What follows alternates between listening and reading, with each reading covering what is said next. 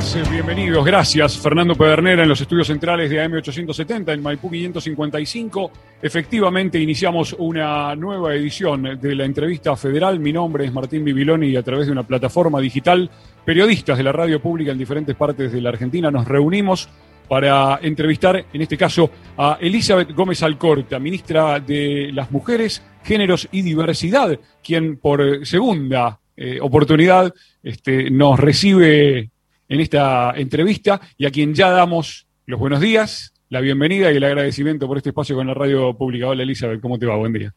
Hola Martín y a todos y todas eh, las, y los periodistas y los oyentes. Bueno, gracias eh, por este espacio con la radio pública, este, periodistas de diferentes partes del país. Hoy con una invitada especial que les voy a presentar en un ratito, proveniente desde la ciudad de Mar del Plata. Ahora eh, te propongo, Elizabeth, viajar al fin del mundo. En LRA 10, Radio Nacional Ushuaia, y con un pequeño inconveniente en su cámara que no nos va a poder este, permitir verlo, pero que sí eh, nos va a permitir escucharlo con claridad, está Ulises, quien va a abrir esta entrevista. Ulises, ¿nos estás escuchando? Buen día, adelante. Bueno, gracias Martín, sí, los escucho perfecto. Elizabeth, muchas gracias por, estar en esta entrevista federal. Un gusto saludarte desde Nacional Ushuaia e Islas Malvinas. Y bueno, mi, primera pregunta, que me tocó, en este caso, abrir esta entrevista, es acerca de eh, los contenidos, en este caso, que se siguen eh, pasando en la televisión y que siguen perpetuando la violencia de género. Hace poquito, en, en estos días, en la semana, vimos cómo, eh, en este caso en, la infancia, eh, con eh, la propiedad de Dragon Ball Super, seguían con episodios ligados a mayores que vulneran, en este caso, a las menores. ¿Cómo, cómo viste esta noticia y cómo crees que la televisión tiene que quizás estar más alerta antes de poner los contenidos al aire? contanos un poco de, de tu visión acerca de este tema, Elizabeth. Gracias. Bueno, primero buenas, buenos días Ulises, a vos y a, todos los que nos escuchan desde el sur de nuestra patria. Eh, a ver, primero decir que específicamente sobre, sobre la situación de, de los dibujitos de Dragon Ball Z, tomé conocimiento estando en Córdoba, saben todos que fue una presentación que hizo el Ministerio de las Mujeres, pero de la provincia eh, de Buenos Aires. Eh, sobre eso, primero aclarar una cosa, que es que no, no la, provincia no pidió ninguna censura, sino que eso, eh, la decisión del canal de sacar para poder revisar los contenidos fue una decisión voluntaria de, de la propia, del propio canal de televisión. Creo que más allá de, la cosa eh, puntual o de la cuestión puntual sobre esto que fue noticia en estos días y que también generó muchos enojos, eh, digo, porque las redes sociales explotaron, y esto hay, que decirlo, incluso nosotros fuimos severamente atacadas, porque tampoco podían la gente distinguir si era el Ministerio de Nación, el Ministerio de la Provincia.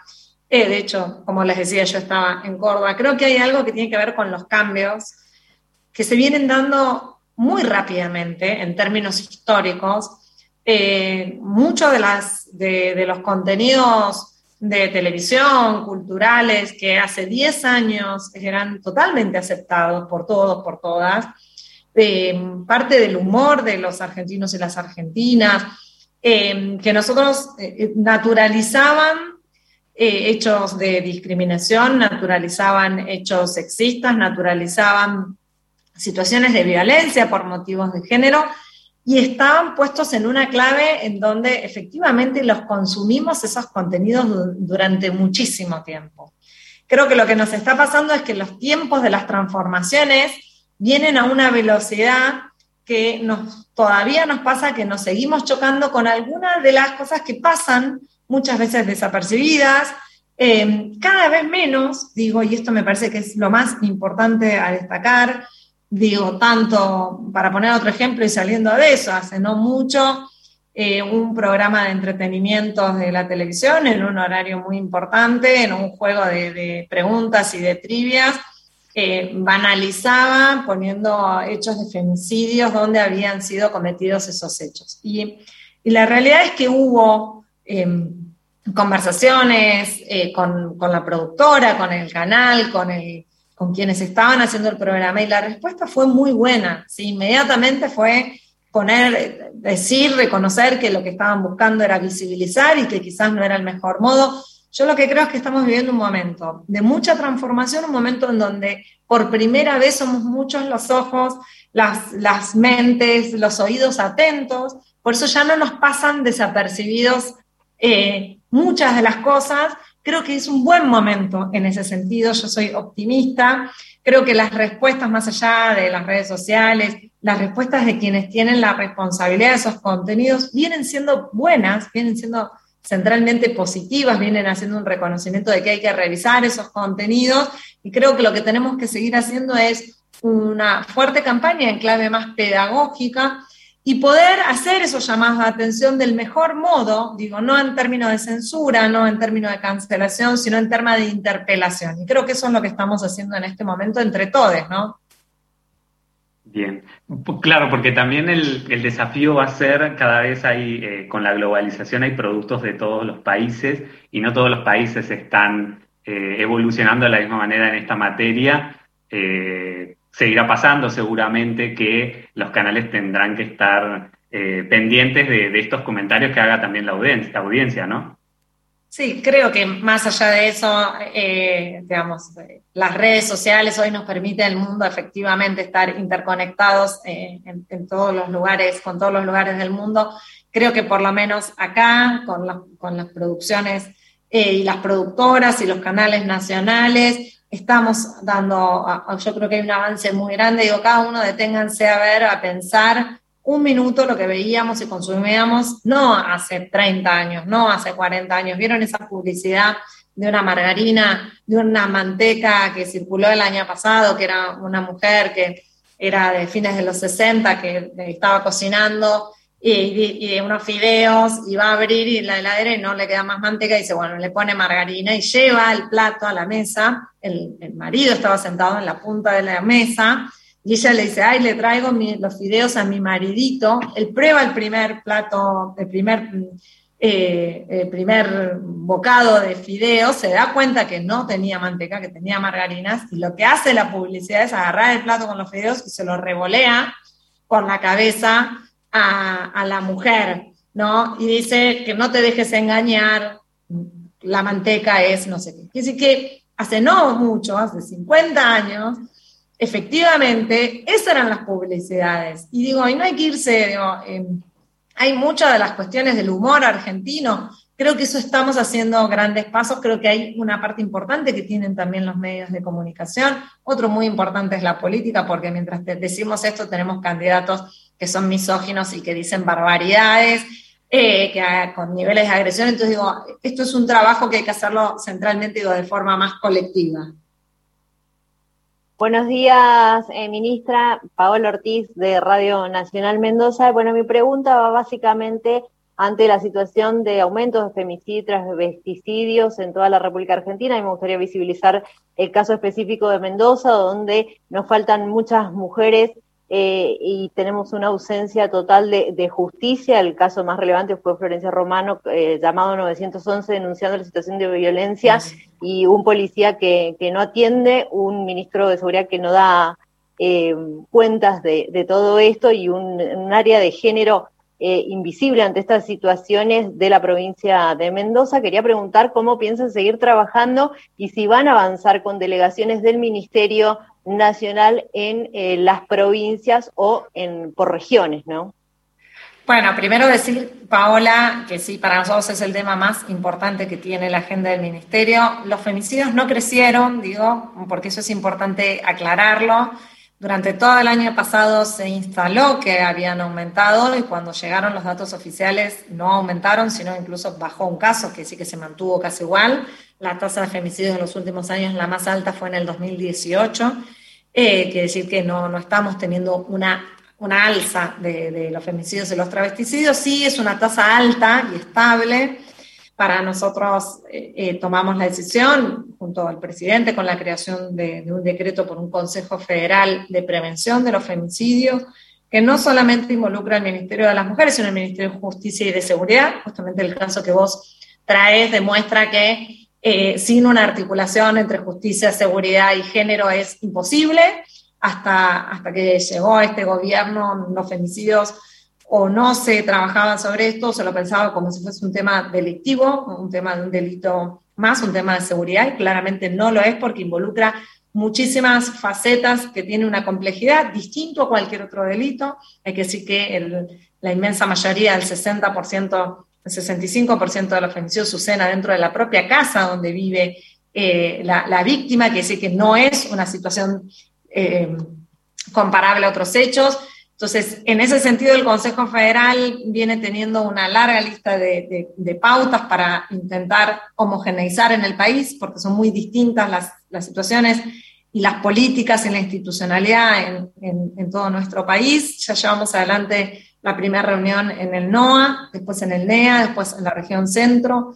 Eh, creo que para el 14, si no me equivoco, Paola, vamos a estar haciendo en Cuyo en la, mm, juntando San Luis, eh, Mendoza y San, Juan, en la provincia de San Juan, va a ser la sede, donde nos vamos a juntar con los ministros de seguridad, los ministros de justicia o ministras y las responsables de género de cada una de las provincias. Estaremos la ministra de seguridad y el ministro eh, de justicia, Sabina Feric y, Martín Soria y yo para poder trabajar justamente este tema que es mm, prioridad no solo del ministerio, sino también del presidente de la Nación. Sobre la idea de las delegaciones, hay que decir que el Ministerio tiene 19 meses de vida, ¿sí?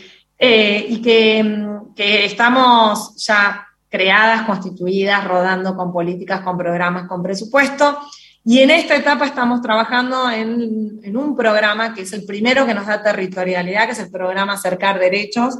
Este programa tiene una coordinación en cada provincia eh, y ya tiene en funcionamiento un, un equipo interdisciplinario, un profesional de la psicología, del trabajo social y de la abogacía en cada provincia, salvo la provincia de Buenos Aires que tiene dos por su extensión y población.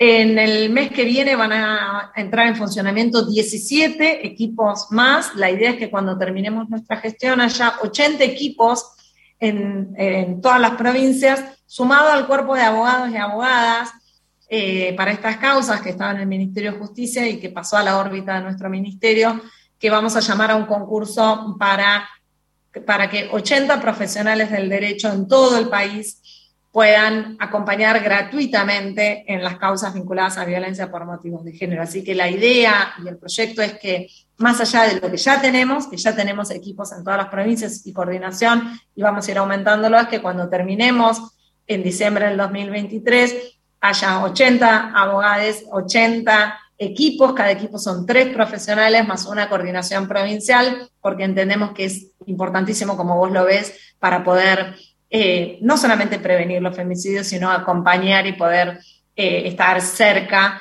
de quienes necesitan eh, al Estado para salir de estas situaciones. Ministra, buen mediodía. Gabriela Bruno de Radio Nacional Santa Fe. Preguntarle que en este contexto de elecciones, enfrentaremos en forma creo que inédita la participación de al menos 27 personas de las disidencias travestis trans en distintas regiones del país, en las más importantes por lo menos. Quería saber cómo analiza usted este escenario y qué expectativas tiene al respecto. Bueno, primero estamos muy, muy felices de que las transformaciones que, que venimos llevando adelante y que viene dando la pelea al movimiento de la diversidad, sobre todo haya llegado a esta instancia en donde la representación política sea más parecida a la sociedad en, la que vivimos. Eh, nosotras creemos que, la creación del ministerio, que no es solamente un ministerio de las mujeres, sino de los géneros y de las diversidades, que tengamos por primera vez en la historia una, subsecretaria de Estado trans, como es Alba Rueda en este ministerio, eh, mañana vamos a estar cumpliendo un año del decreto del presidente, el decreto 721, que creó el cupo laboral travesti trans. Eh, vamos a estar haciendo un, acto que para nosotras es muy, muy importante con representantes eh, que han entrado, que han ingresado a la administración pública y por medio del decreto, que haya más de 4.000 inscriptas esperando el, ingresar al trabajo, que después haya sido sancionada la ley y, voy a, decir algo que, me llena de orgullo, digo, como, como argentina sobre todo, porque esto es único en el mundo y hay que ponerlo en estos términos. Que la ley de, cupo y de promoción del empleo en, el Congreso de la Nación tuvo, eh, creo que en una de las cámaras, dos votos negativos y en el otro un voto negativo. Esto quiere decir que una ley que promueve el empleo para una población tan vulnerada como eh, la población travesti trans tuvo el voto de todos los espacios políticos y de todas las provincias. Esto es algo muy importante de destacar, porque más allá de que hay un gobierno nacional que está motorizando, y de eso no hay ninguna duda, digo, porque no ha habido en la historia ningún otro gobierno que haya puesto el eje y, la, digamos, y jerarquizado el área como de la diversidad como este gobierno. Lo cierto es que también tenemos, hemos alcanzado algunos pisos o algunos estándares a nivel nacional que va más allá de la ideología política, que va más allá de la provincia, sabemos que hay provincias más conservadoras que otras, que eso haya pasado es el reflejo de lo que vos estás trayendo, Gabriela. Esa presencia en las listas, esa visibilización, es un paso enorme, pero enorme, enorme, y que eso es de todos, de todas y de todas de verdad. Eh, así que para nosotras lo vemos con, mucho, eh, con mucho orgullo y sabiendo que falta todavía un montón, ¿no? Pero que esto es un paso enorme.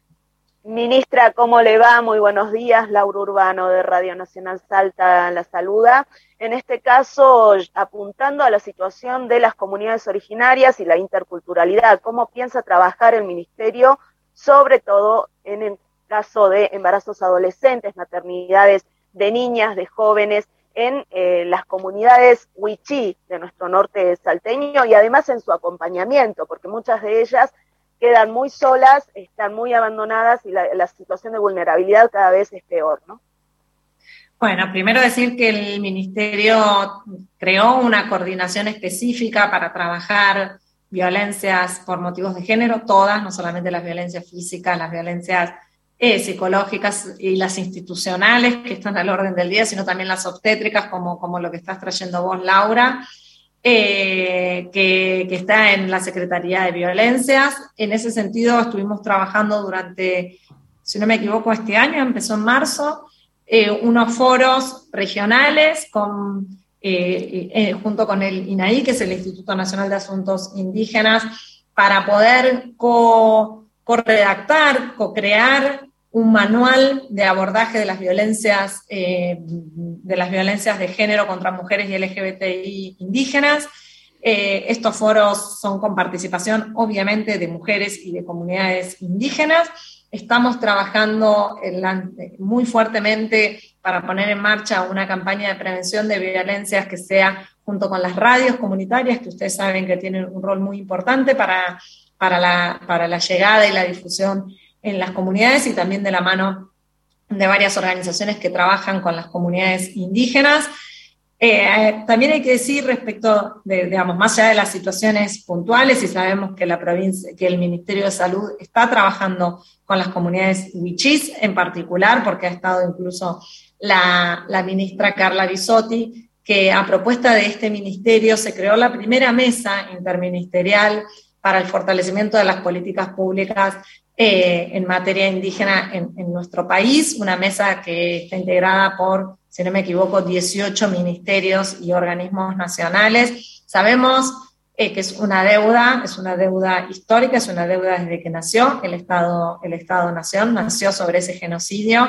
Ahí tengo atrás mi, bandera, mi huipala, que me acompaña, eh, y, creo que Argentina todavía dista muchísimo, pero muchísimo de poder efectivamente ser un Estado multicultural, reconociendo por lo menos las 36 etnias que, que tenemos en todo nuestro territorio y que hay un trabajo muy, muy grande y que parte de esas, eh, de esas vulneraciones son, digamos, tienen centralmente a las mujeres que tienen triples o cuádruples eh, motivos de opresión, primero por ser mujeres, segundo por ser pobres, tercero por ser indígenas, eh, y también a las diversidades de los pueblos indígenas que están absolutamente invisibilizadas. Así que nosotros estamos, estamos trabajando en, este, en, este primer, en esta primera gestión de este primer ministerio para, para darnos una política al respecto. Hola Elizabeth, acá Danila de Radio Nacional Buenos Aires, del área de géneros específicamente. Bueno, quería preguntarte acerca de la cuestión de los cuidados. Eh, sabemos que es un punto clave para entender la brecha salarial, los techos de cristal en los trabajos y cantidad de cuestiones eh, en que las mujeres no estamos en igualdad de condiciones. En ese sentido, mi pregunta sería cuáles son las políticas que está llevando a cabo el Ministerio para lograr una reorganización más justa de los cuidados.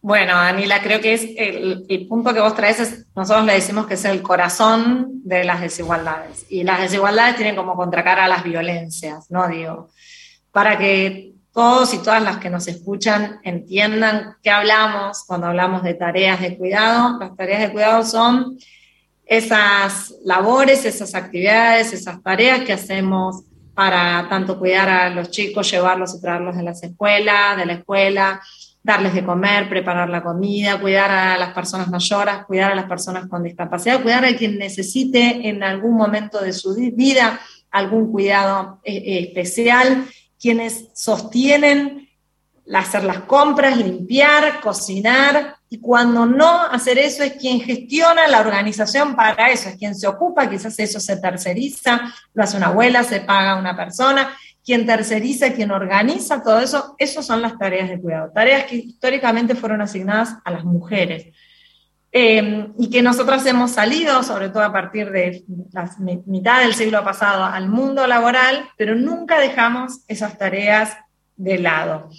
Entonces, por eso nosotras decimos que tenemos esta doble carga, la del trabajo formal y la del trabajo no reconocido, que son estas tareas que en promedio en Argentina las mujeres usamos cuatro horas de nuestros días en esas tareas. Cuatro horas que nos impiden conseguir mejores trabajos, trabajar más para conseguir mejores lugares en el trabajo, eh, que nos, impiden militar en política, que nos impiden hacer deporte, que nos impiden el ocio. Yo lo vengo diciendo, el ocio es algo que las mujeres no conocemos.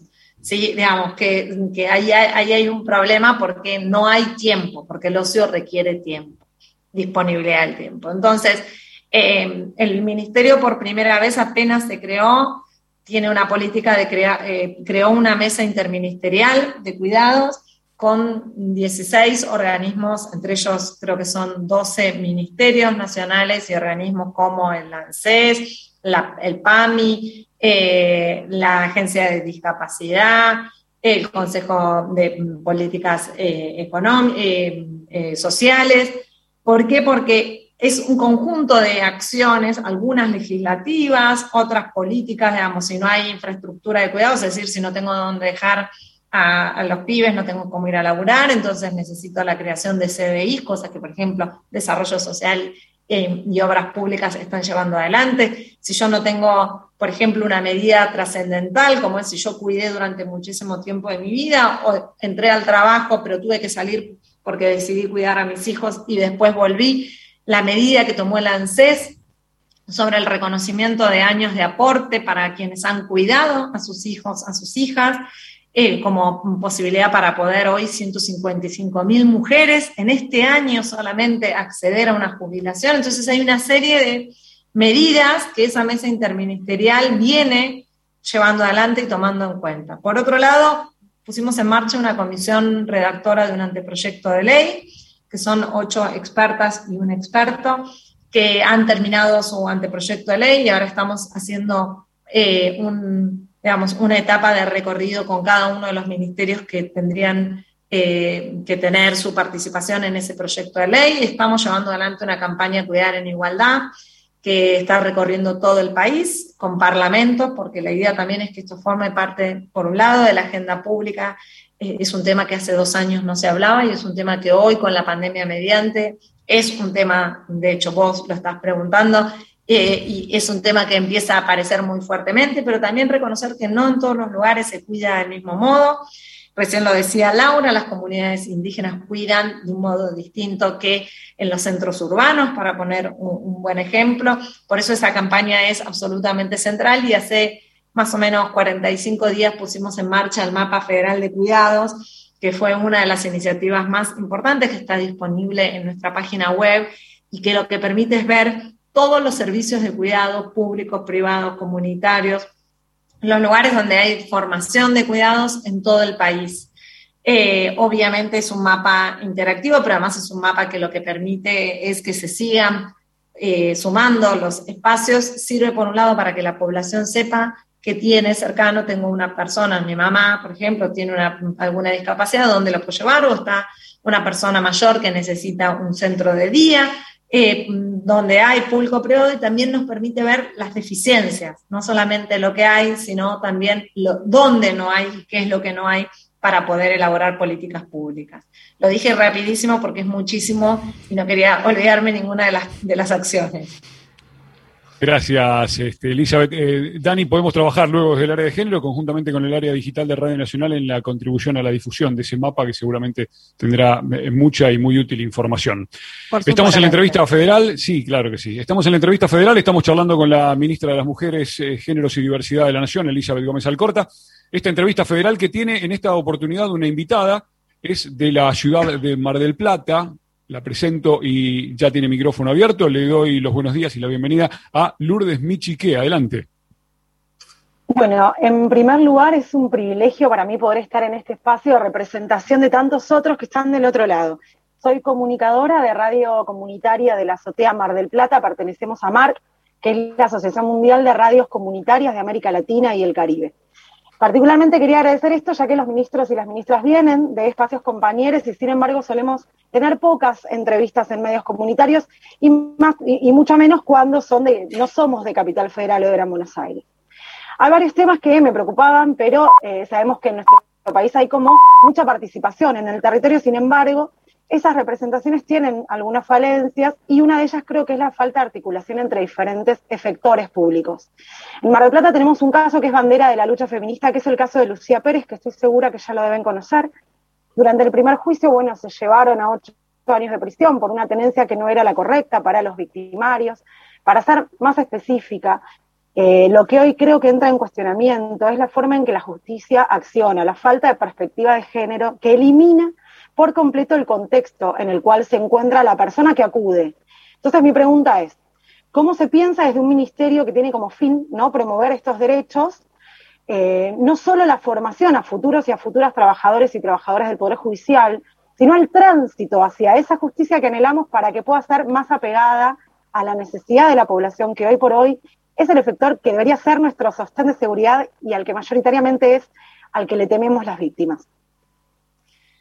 Bueno, Lourdes, primero contarte que, que, hace muy poco, ahora no más de dos meses o menos, tuve una, una entrevista similar a esta con Farco, con, red, con la red de radios comunitarias eh, de, de, todo el país, así que estuve también una hora eh, y para mí las redes, las radios comunitarias son, son claves y son además anclajes de la resistencia de años muy duros que han pasado por eso siempre que me han pedido las entrevistas se las he dado. Eso, eso primero.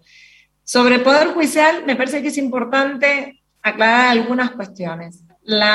En nuestro país, porque vivimos en un país federal, hay 25 poderes judiciales, ¿sí? porque pareciera como que se tratara de un único poder judicial y que se resuelve de una única forma. ¿Por qué? Porque en nuestro país hay un poder judicial por cada provincia, más un poder judicial federal.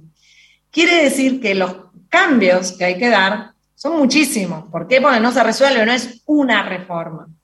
Por otro lado, decir que todos los hechos vinculados a violencia por motivos de género, tanto, digo, desde una amenaza, una lesión, eh, hasta un, femicidio, un travesticidio, tramitan en las justicias provinciales, ¿sí? en las administraciones, no en el Poder Judicial Federal. El único delito que tramita en la justicia, en la, federal, es el delito de trata de personas, que también obviamente la trata es un delito contra, vinculado a la violencia por motivos de género. Quiere decir que, dicho esto, aquella reforma que todos y todas, con más conocimiento o menos conocimiento, más intuitivo o, con, o menos intuitivo, sabemos que ahí hay algo que no está actuando bien. Pero son 24 poderes judiciales los que hay, con los que hay que trabajar.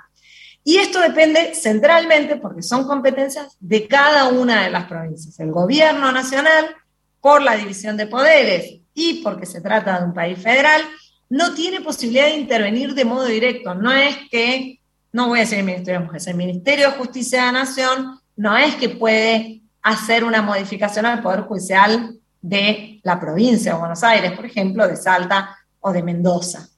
Entonces digo, esto me parece que es importante para entender, para explicar, porque si no a veces se hacen como análisis muy simples, como si se pudiera resolver con una única reforma.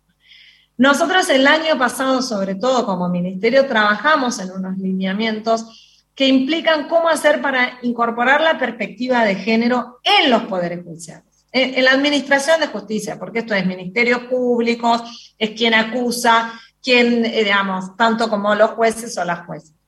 Esos lineamientos son muchos. No hay algo que se pueda resolver, hay algo que hay que entender y por eso nosotros trabajamos mucho, es que esto no es una solución mágica.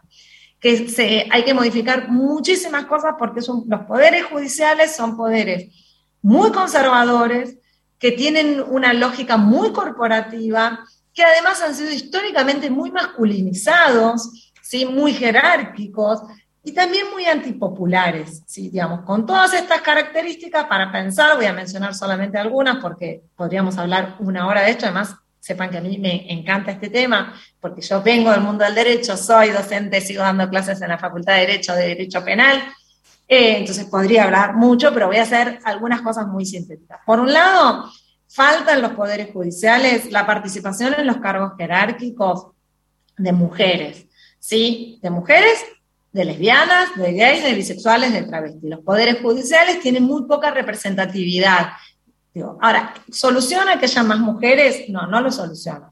si vos llevas, tenés mujeres juezas eh, o mujeres juezas de las cortes, hay provincias, Chubut no tiene todavía ninguna mujer, digamos, estamos en algunos lugares muy mal. Y sepan que, por ejemplo, los 24 titulares o jefes de los ministerios públicos de las 24 provincias son varones. No tenemos una sola jefa de fiscales en todo el país. En todo el país. Estamos muy atrás. Ahora, no nos asegura que la perspectiva de género viene de la mano de las mujeres. Nos da más posibilidades, pero no nos las asegura. Si nosotros no tenemos áreas de género hacia adentro de los ministerios públicos, de los poderes judiciales, que fijen cuáles son las eh, digamos, las políticas que se tienen que dar hacia adentro para llevar esas transformaciones, también es muy difícil. Si no tenemos algo muy básico, estuve el otro día en Córdoba, me lo traje acá de casualidad, estaba mirando todo lo que, cuando me voy me llevo todos los papeles y los leo. Por ejemplo, el Poder Judicial de Córdoba acaba de tener su primer protocolo de prevención de violencia laboral en materia de género. Entonces también tenemos que tener esto.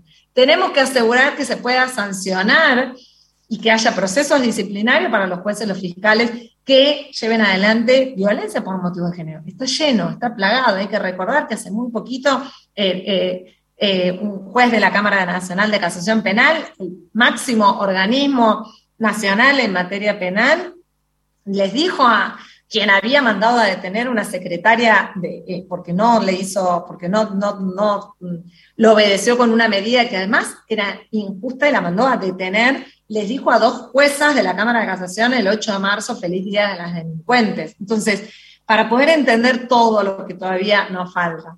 Por otro lado, digo, hay que poder tener protocolos, hay que poder llevar adelante efectivamente las capacitaciones en la Micaela, que las 24 provincias ya lo tienen, no con un simple curso, sino con una capacitación permanente. Hay que poder trabajar en términos de acceso a la justicia, los lugares quedan muy, muy lejos para las mujeres. Las mujeres para poder llegar o a alguna fiscalía especializada o para llegar a alguna oficina de violencia doméstica que tienen muchos poderes judiciales, tienen que hacerlo sin plata, con los pibes a cuesta o hacerlo como me dicen muchas veces las mujeres, mientras dejo al pibe en la escuela y lo vuelvo a buscar, tengo que ir a una oficina que tardan en atenderme cuatro o cinco horas. Entonces digo, lo que hay que modificar es muchísimo. Y eso por 24. Lo importante es, para mí, digo, porque como ya se dan cuenta, soy una optimista empedernida, es que logramos este año que por primera vez los poderes judiciales se vean interpelados. Creo que el caso del femicidio de Úrsula, el caso de Lucía también fue un, un, caso clave por las monstruosidades de los argumentos que dieron jueces que no había nadie que no se pudiera conmover más allá del hecho trágico con la barbaridad y decir la importancia que tiene también el impacto que genera socialmente. Entonces digo, creo que estamos dando pasos, creo que eh, hay una interpelación muy fuerte a los poderes judiciales y nosotros empezamos a ver, sobre todo este año, que empieza a haber una interlocución entre, por ejemplo, nuestro ministerio y muchos poderes judiciales que se vienen preguntando también, que ven que por más que muchos creen que han hecho mucho, que todavía las respuestas son muy deficientes.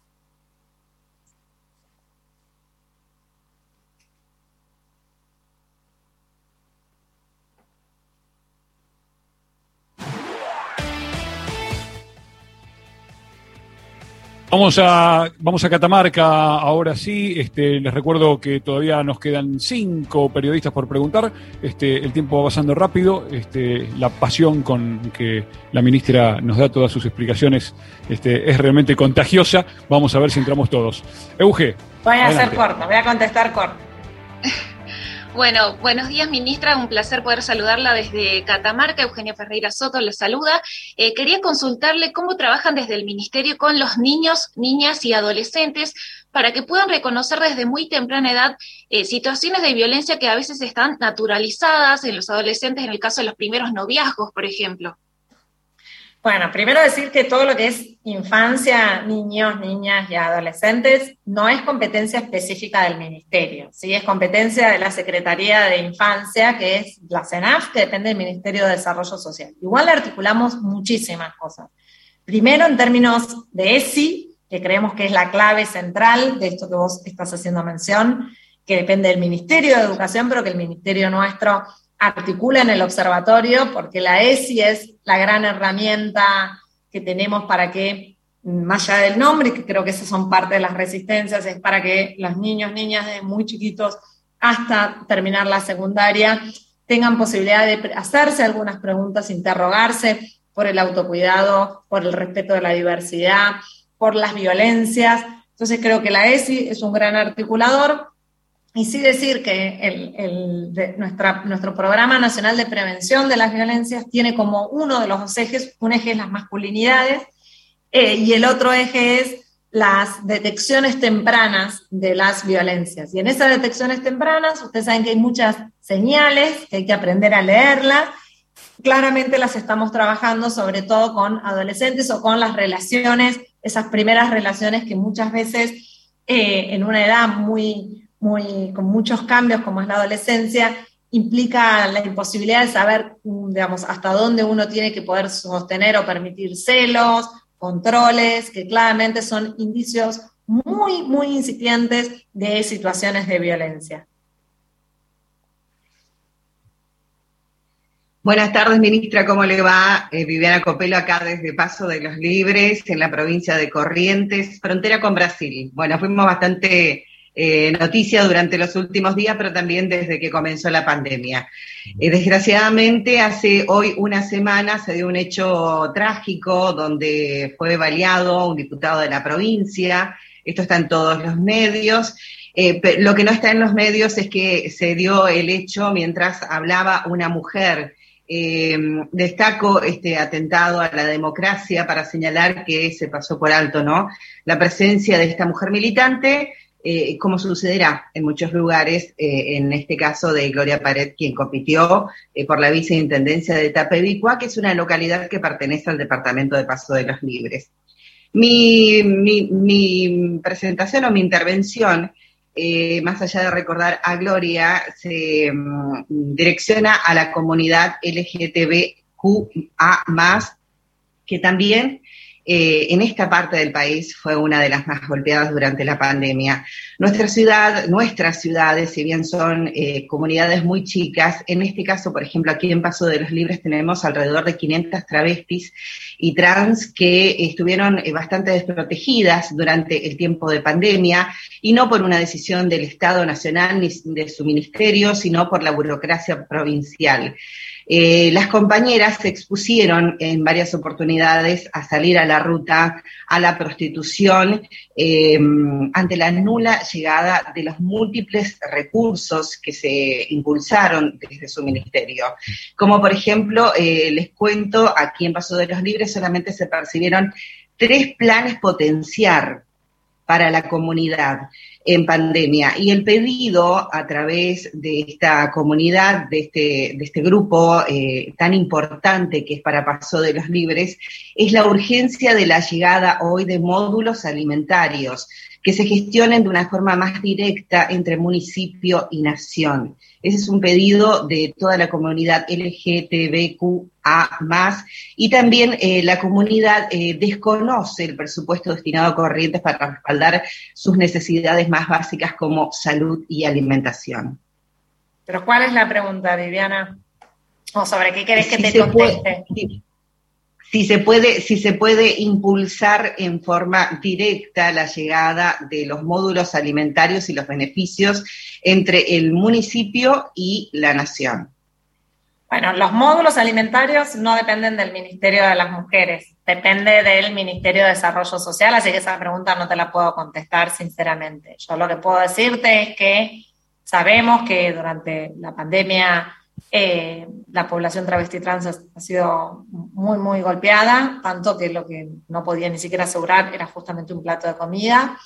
Eh, hemos ingresado junto con el INADI 6.000 compañeras travestis y trans al programa Potenciar Trabajo el año pasado, que siguen todos ellos cobrando. Lamento que solamente tres sean de paso a los libres pero el, trabajo nuestro es eso y nosotros hemos creado, además del registro para la inclusión laboral, el, cupo laboral y todo eso que ya hice referencia, eh, hemos creado un programa de acceso a derecho para la población travesti trans, por el cual el Ministerio de las Mujeres, Género y Diversidad asiste directamente con una serie de apoyos, también hay para algunas situaciones de emergencia algún apoyo económico, aunque centralmente no es el eje el apoyo económico, aunque es importante para, ellas, sino para centralmente trabajar eh, con el acceso a derechos de esta población. Así que aprovechamos esto para que quienes estén escuchando vean en la página del ministerio, se fijen en la parte de diversidad, el programa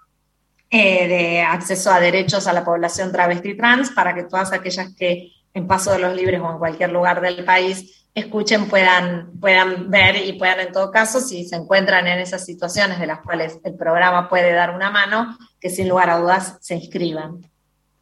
Muchísimas gracias. Ministra Cintia Icaraz de LRA3 Santa Rosa, le pido una evaluación sintética para que entren mis compañeras eh, sobre el programa de promotoras y promotores territoriales y en especial me gustaría saber si, si este programa eh, prevé un abordaje para el empoderamiento de usuarias y usuarios de salud mental y del colectivo de la discapacidad.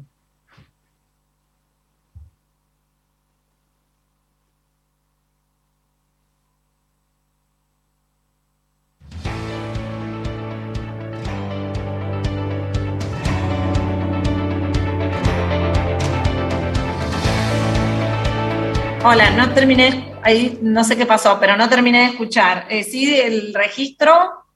Reitero, reitero. sí, ¿cuál era el programa de registro de promotoras? Pero después no, escuché qué más. Porque reitero, sí, Reitero, reitero la pregunta, si este, digamos, si este programa eh, prevé eh, el abordaje o tiene políticas de empoderamiento para usuarias y usuarios de salud mental y eh, del, colectivo o la población con discapacidad.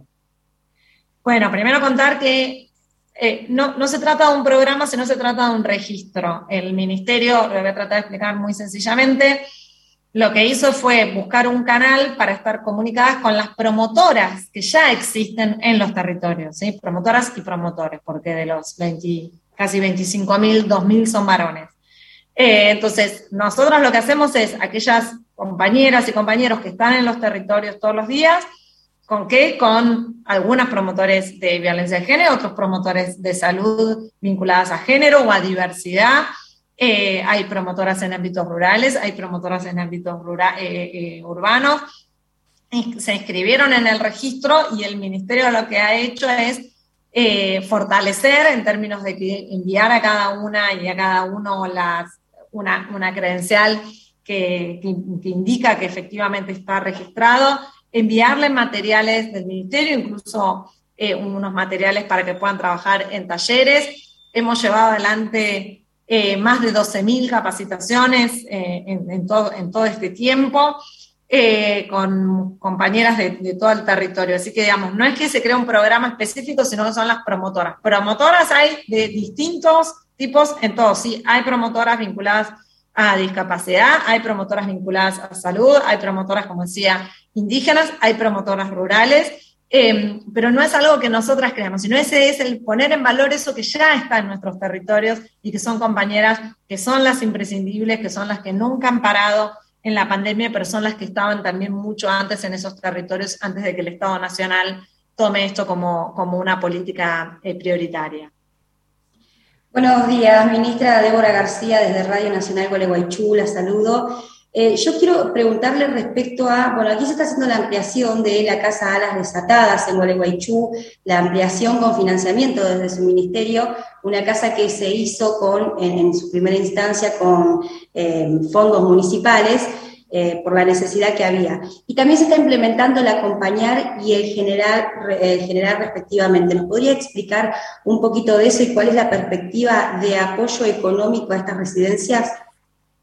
Bueno, son cuatro preguntas, yo digo, para saber, eh, cada uno de esos es un programa en sí mismo, no sé cuánta gente, Martín, cuántas compañeras, para ver cuánto me puedo extender, queda una más, bien, así manejo más o menos los tiempos.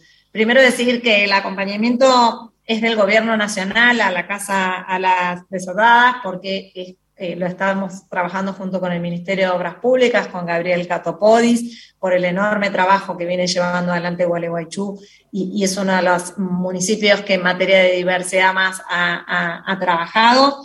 Eh, el programa Acompañar, para que todos sepan, es el principal programa que tiene el Ministerio. Es un programa de acompañamiento económico y psicosocial a quienes están en situación de violencia de género y vulnerabilidad. Sabemos que para salir de esas situaciones, entre otras cosas, se necesita apoyo económico.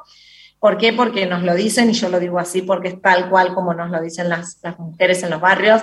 Para salir de las situaciones, bueno, me voy de mi casa, ¿quién le da de comer a los pibes? O termino esta situación, ¿dónde me voy a vivir?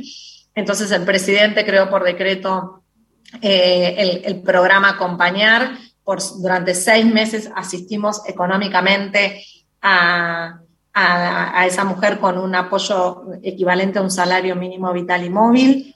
Todas las provincias y la ciudad de Buenos Aires ya han firmado convenios, cerca de 500 municipios del país en muy poco tiempo han firmado convenios y son boca de acceso para estos programas. Cuando el municipio no lo hizo, está la provincia para, para poder hacerlo. Aldea el mes pasado había ingresadas 33.000 mujeres, este mes van a estar ingresadas 45.000. Digo, para que veamos el impacto que tienen 45.000 mujeres que están en situación de vulnerabilidad y riesgo. El programa general, lo cuento así muy sencillamente, el, ministerio tiene un, un, carácter federal muy importante, primero porque el presidente nos ha dado ese mandato a todos los ministros y ministras, pero también porque sabemos que al lugar a donde va la mujer que está en situación de violencia es el lugar de mayor cercanía, ¿no? Es al barrio o a la municipalidad o a la comuna. Y eh, lo que nosotros sabemos es que eh, también los, los municipios y las comunas son los que tienen menos recursos. Entonces hay una situación donde tenemos que poder revertir y tenemos que ver cómo desde el gobierno nacional acompañamos a esos municipios o para crear áreas de género, porque muchísimas no las tienen y no las tenían, o para fortalecer sus áreas de género y de diversidad. Entonces, a partir de un apoyo económico y una asistencia técnica, son las dos cosas, el Ministerio Nacional al día de hoy está acompañando a 19 provincias, que voy a decir algo, son todas las provincias que nos lo pidieron, no es que algunas dijimos que sí y otras dijimos que no, eh, y a 180 municipios en todo el país, con ese apoyo económico y con esa asistencia eh, técnica para fortalecer esas áreas de género. Ministra, ¿qué tal? Muy buenos em, días para usted y también para todo este hermoso equipo que se reunió para esta entrevista federal. Samantha Mendoza la saluda desde la provincia de San Luis. Y, e incluso esta pregunta de cierre viene un poco ligada con lo que usted estaba hablando recién con respecto al programa general. Hablamos de este apoyo económico, pero mi pregunta va más dirigida hacia ese sueño que tenemos todas y todes, que es lograr la, eh, la, la, famosa autonomía verdadera, lograr esa autonomía y poder incluso desligarnos de diferentes violencias. ¿Cuáles son esos desafíos que tenemos que asumir, en especial luego de esta época de pandemia, que delató muchísimas cosas en las cuales tenemos que trabajar y también, por ejemplo, delató esta brecha salarial que existe entre las masculinidades y también entre las mujeres, las diversidades y también, por supuesto, las minorías? Los desafíos en nombre de quién, en, primera persona del plural digo es nosotros, quiénes, usted, los periodistas, las mujeres, nosotras como Estado. Desafíos que podríamos encarar principalmente arrancando por nosotras, por nosotras y por nosotros, y también esos desafíos en los cuales tenemos que poner eh, el ojo como políticas que realmente articulen este tipo de autonomía. Bueno, a ver, la autonomía, eh, para que la gente lo entienda más fácil, es la independencia económica que siempre dijimos, ¿no? Digamos, cuando uno sabe que cuando tiene posibilidad de contar con, con, su, un trabajo y un dinero, tiene mayores posibilidades de decidir muchas cosas de su vida que cuando no las tiene, y esto es algo que todos lo sabemos. Entonces, digo, por un lado, creo que ahí hay una, cuestión que tiene que ver con las políticas públicas para promover, sobre todo, el empleo, primero para las mujeres y las diversidades, más que la gente. Eh, la tasa de desempleo es mucho mayor para las mujeres que para los varones y para las mujeres jóvenes, los jóvenes menores de 29 aún más.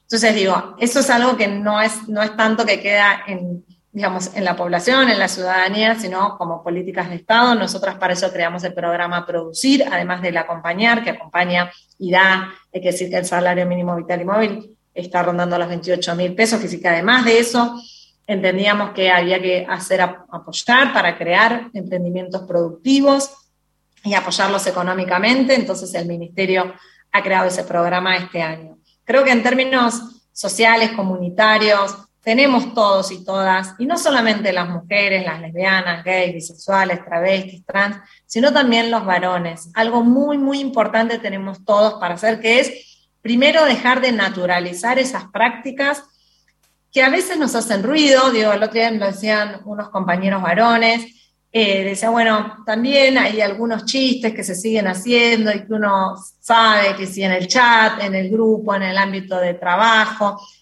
decir che, esto no les parece, queda como, eh, vos, pollerudo, ¿qué te pasa? Digamos, todo ese tipo de cosas, digo, ahí hay una interpelación muy grande, que nosotras también como, como mujeres, como feministas, tenemos que poder sumar a los varones, porque, miren, voy a decir algo que, decía eh, Angela Davis sobre el racismo en Estados Unidos. Decía, en una sociedad racista no alcanza con no ser racista, se tiene que ser antirracista. Y es muy importante eso, porque uno podría decir, en una sociedad patriarcal, donde la violencia y la desigualdad es la red, no alcanza con decir, bueno, no, yo no soy violento, no soy un machista.